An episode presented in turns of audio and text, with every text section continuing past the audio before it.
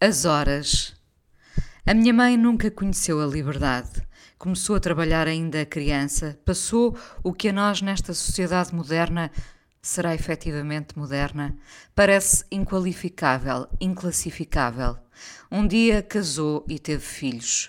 Não viajou, não conheceu prazeres de maior, mas tratou as flores e os animais por tu. E aos filhos deu tudo o que tinha e ainda mais incondicional esse amor raro que só alguns praticam.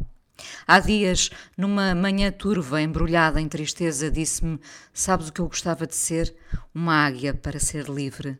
E assim fiquei, muda, contemplando, por sorte, o céu, num dia em que fazia sol perto de mim.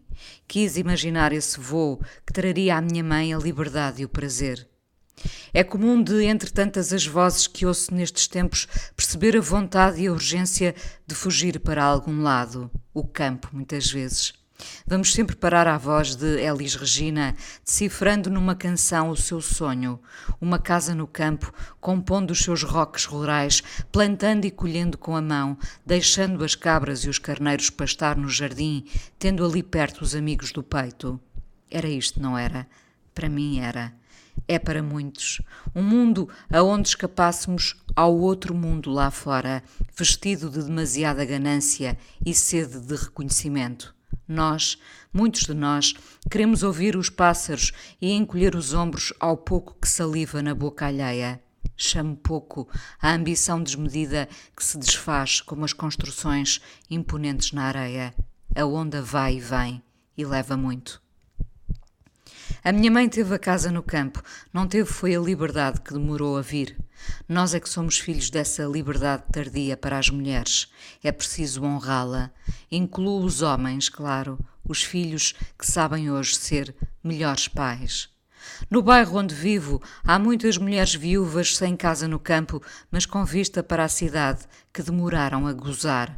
Passam tardes inteiras no café, rindo alto, ecoando do seu batom carmim as palavras que tardaram em ser ouvidas. Ouvem mal, mas riem.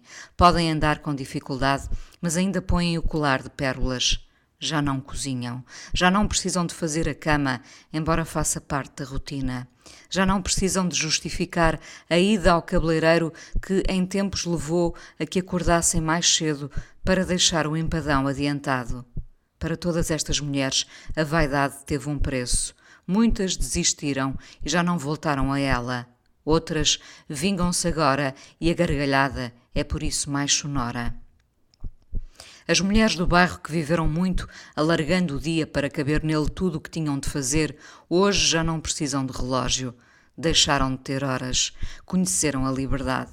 Lembro-me sempre de, em adolescente, fixar aquela frase do Jim Morrison que dizia que as gatas do século XX não precisavam de relógio. Seria mais ou menos isto. Não percebo por que razão me detive nesta frase, mas ela ainda está comigo de cada vez que vejo as horas e conto os minutos para chegar a tempo.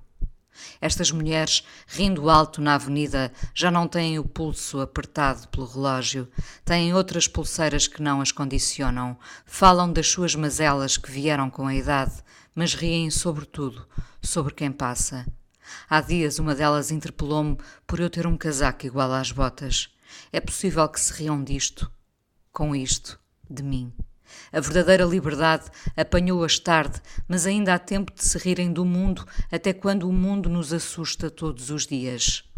A minha mãe está na casa de campo, apanha uma nesga de sol, olha para o céu e pensa na águia em voo livre. Raramente estamos no sítio que sonhamos, até quando rimos alto na avenida.